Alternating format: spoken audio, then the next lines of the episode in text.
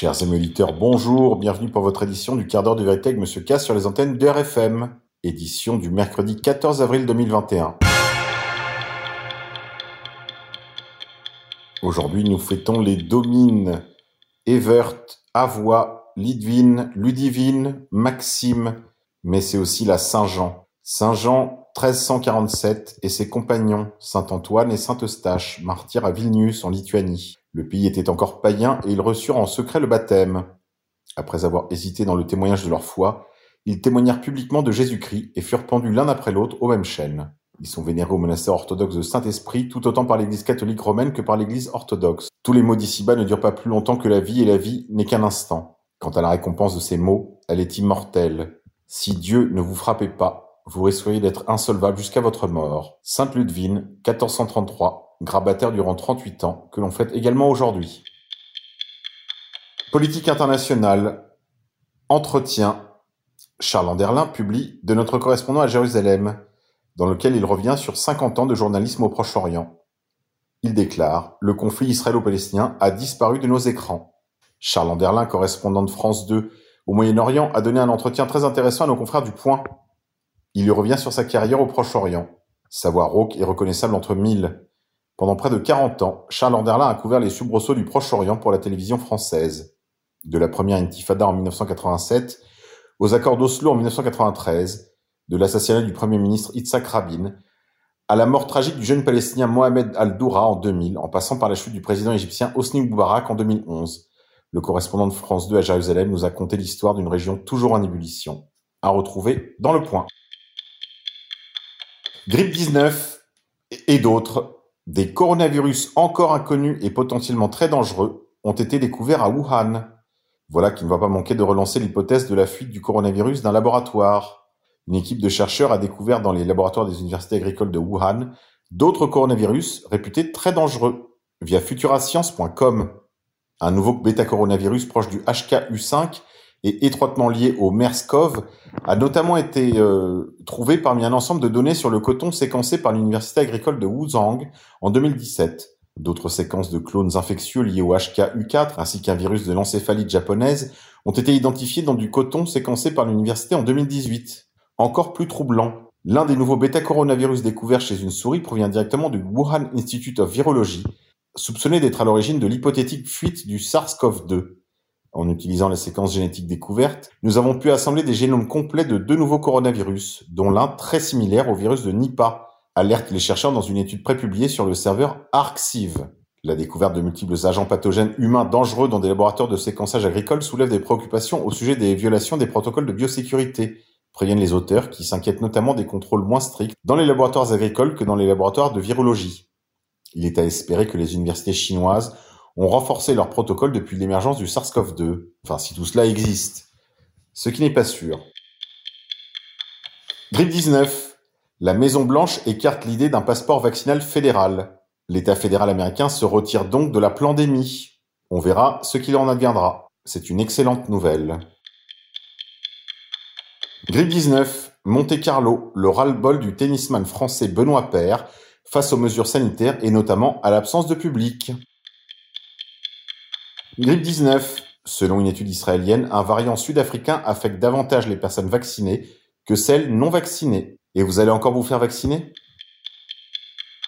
Grippe 19, Jacques Attali vous parle. Écoutez. Ensuite, parce qu'il faudra se préparer à l'émergence probable de nouveaux variants résistants aux vaccins actuels et résister au désespoir qui pourrait suivre la nécessité de nouveaux reconfinements, en attendant de produire à très grande vitesse des milliards de doses de vaccins nouveaux et organiser des campagnes planétaires de vaccination, il faudra prendre son parti d'avoir le faire tous les ans, pendant des décennies, pour cette maladie, et sans doute pour bien d'autres. Il faudra alors se décider à faire enfin tout ce qu'on aurait dû faire depuis un an pour préparer notre société à vivre au mieux dans un monde à pandémies multiples, la réorganisation des lieux d'études et de travail pour qu'ils soient structurellement adaptés à ces périodes qu'on pourrait revivre périodiquement.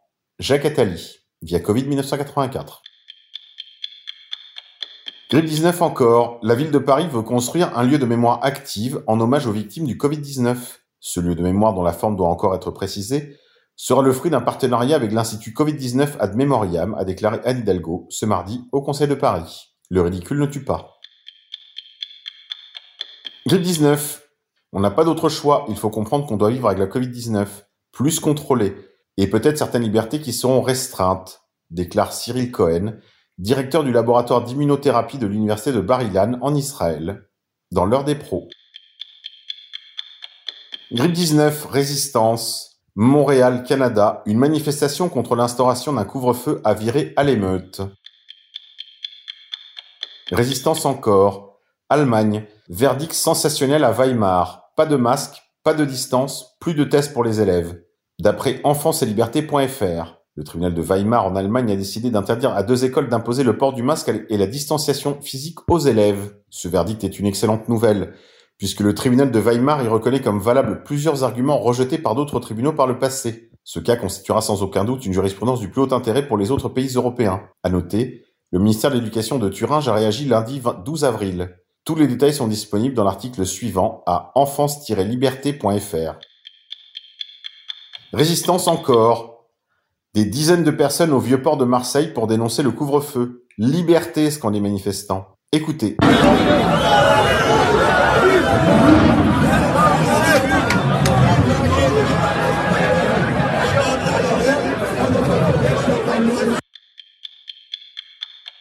Grippe 19 encore. 424 milliards d'euros. La facture astronomique du Covid-19 pour la France. Entre mesures d'urgence, la relance, la baisse des recettes, le coût de crise sanitaire de 2020 à 2022 est vertigineux pour les caisses de l'État. Via le Figaro.fr, Olivier Dussault, ministre des Comptes publics, confie au Figaro. L'épidémie du coronavirus va laisser une profonde trace sur les finances publiques françaises. Pour lutter contre cette crise sanitaire, le gouvernement prévoit de consacrer la somme astronomique de 424 milliards d'euros entre 2020, 2021 et 2022. C'est l'équivalent de 20% du produit intérieur brut de 2020. Ce chiffre représente l'écart entre les déficits publics prévus avant la crise et ce qu'Olivier Dussault, ministre en charge des comptes publics, a finalement inscrit dans le programme de stabilité qui sera envoyé à Bruxelles dans quelques jours. C'est en d'autres termes ce qu'il manquera dans les caisses de l'État par rapport à ce qui était attendu. Et le décalage est donc impressionnant. Grippe 19 encore. Il n'y a pas de pandémie. Ceux qui dictent les règles et les imposent par leur propagande médiatique ne les respectent pas eux-mêmes. Ceux qui passent en boucle sur les plateaux de télévision sont parfaitement au courant qu'il ne se passe rien. Tout cela relève du spectacle et du mensonge le plus total. Via Covid 1984. Pays de lumière. D'après Sabarin News, une opération du Mossad a été l'objet d'une attaque en Irak par les forces de la résistance. Cela a eu pour résultat la mort de plusieurs sionistes.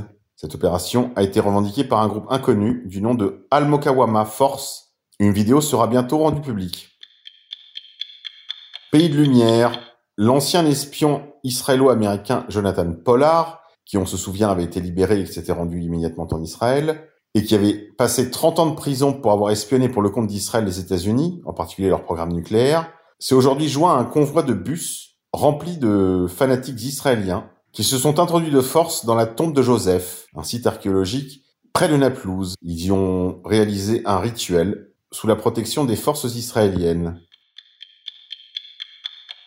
Politique internationale. Justin Trudeau, Premier ministre du Canada, a souhaité un bon ramadan à celles et ceux qui le célèbrent. Ramadan Moubarak. Peut-on être plus cuck? Politique internationale encore. États-Unis. Le Daily Mail publie une enquête à charge contre Hunter Biden sur ses pratiques de prostitution, drogue et son endettement via égalité et réconciliation. Politique internationale. Bref, Moscou propose au Hezbollah d'ouvrir un bureau de représentation en Russie.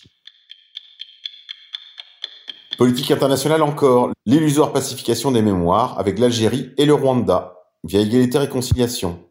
Emmanuel Macron s'obstine à refuser de voir que la France, l'Algérie et le Rwanda ne parlent pas de la même chose quand est évoquée la question mémorielle. Pour Paris, l'histoire est une science permettant de connaître et comprendre le passé. Pour Alger et pour Kigali, il s'agit d'un moyen servant à légitimer les régimes en place à travers une histoire arrangée. L'incommunicabilité étant totale, les dés sont donc pipés dès le départ. D'où le naufrage du rapport Storar et du rapport Duclerc. L'Algérie et le Rwanda ne veulent pas en effet d'une pacification des mémoires au sens où l'entend la France, puisque toute normalisation passerait obligatoirement par des concessions mémorielles qui feraient exploser les fausses histoires sur lesquelles reposent les légitimités des deux régimes.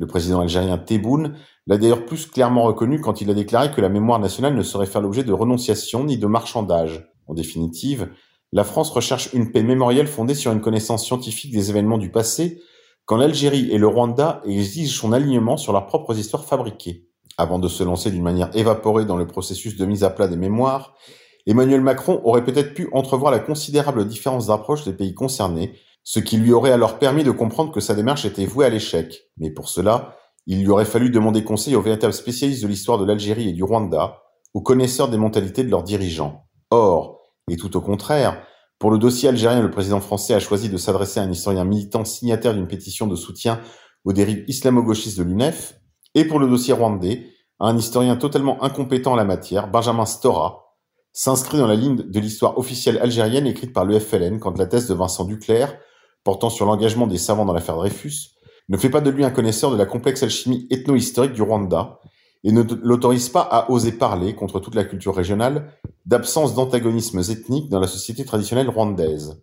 Comme Emmanuel Macron pouvait-il d'ailleurs attendre une avancée de la part du système vampirique pompant la subsistance de l'Algérie depuis 1962, quand celle-ci veille avec un soin plus que jaloux à ce que l'histoire légitimant sa domination sur le pays ne soit pas remise en question? Il en va en effet de sa survie. L'homologue algérien de Benjamin Stora n'a ainsi fait aucune proposition de révision historique, laissant au chef de l'état-major de l'armée, le général Saïd Chengria, le soin de faire monter les enchères avec la France en évoquant, contre l'état des connaissances, des millions de martyrs de la guerre d'indépendance. D'une phrase, la pauvre tentative élyséenne de rapprocher les points de vue entre la France et l'Algérie était ainsi pulvérisée. De plus, tout en dynamitant la relation de confiance établie entre les présidents Macron et Tebboune, le général Chengria, montrant clairement que le président algérien n'est qu'une marionnette et que c'est l'institution militaire qui gouverne et impose sa loi. Maître du temps, les généraux algériens vont maintenant faire pression sur Emmanuel Macron, exigeant de lui qu'il livre ou qu'il expulse quelques grandes figures de l'opposition actuellement réfugiées en France. L'éthérée et idéologique recherche d'un consensus historique aura donc abouti à une déroute française. Dans le cas du Rwanda, la situation est carrément caricaturale, car le rapport Duclerc va encore plus loin que le rapport Stora dans la mesure où il s'aligne quasi intégralement sur les positions de Kigali, légitimant ainsi la fausse histoire sur laquelle repose la légitimité du régime du général Kagame, une histoire ancrée sur trois principaux postulats. La France a aveuglément soutenu le régime du président Abiyarimana. Ce furent des Hutus qui, le 6 avril 1994, abattirent en vol l'avion du président Abiyarimana afin de faire un coup d'État permettant de déclencher le génocide. Le génocide des Tutsis était programmé. Or, tout au contraire, alors que la tragédie du Rwanda fut provoquée par l'attaque lancée depuis l'Ouganda au mois d'octobre 1990 par des Tutsis réfugiés ou déserteurs de l'armée ougandaise, le rapport Duclerc affirme, comme le fait Kigali, qu'entre 90 et 93, la France a aveuglément soutenu le régime du Rwanda. Or, chaque intervention militaire française fut subordonnée à une avancée obtenue du président Abiyarimana dans le partage du pouvoir avec ceux qui lui avaient déclaré la guerre au mois d'octobre 90. La différence est de taille. Tournant le dos à l'état des connaissances et s'alignant là encore sur la thèse officielle de Kigali, le rapport Duclerc laisse entendre que ce seraient ses propres partisans qui, le 6 avril 1994, auraient abattu l'avion du président Abiyarimana. Une hypothèse que même les juges Jean-Marc Herbeau et Nathalie Pou, en charge de l'affaire de l'attentat, ont estimé n'être étayée par aucun des éléments du dossier. Pour les rédacteurs du rapport Duclerc, tout cela n'a aucune importance, car selon eux, et toujours ainsi que le soutien Kigali, comme le génocide était programmé, il aurait eu lieu de toute façon, même sans l'attentat. Or, et une fois encore, il a été plus que clairement établi devant le TPIR que le génocide était la conséquence de l'assassinat du président Abiyarimana. Bernard Lugan. Allez, c'est tout pour aujourd'hui les confinés. Je vous dis à demain, on se quitte en musique. Je vous propose Joy de VNV Nation.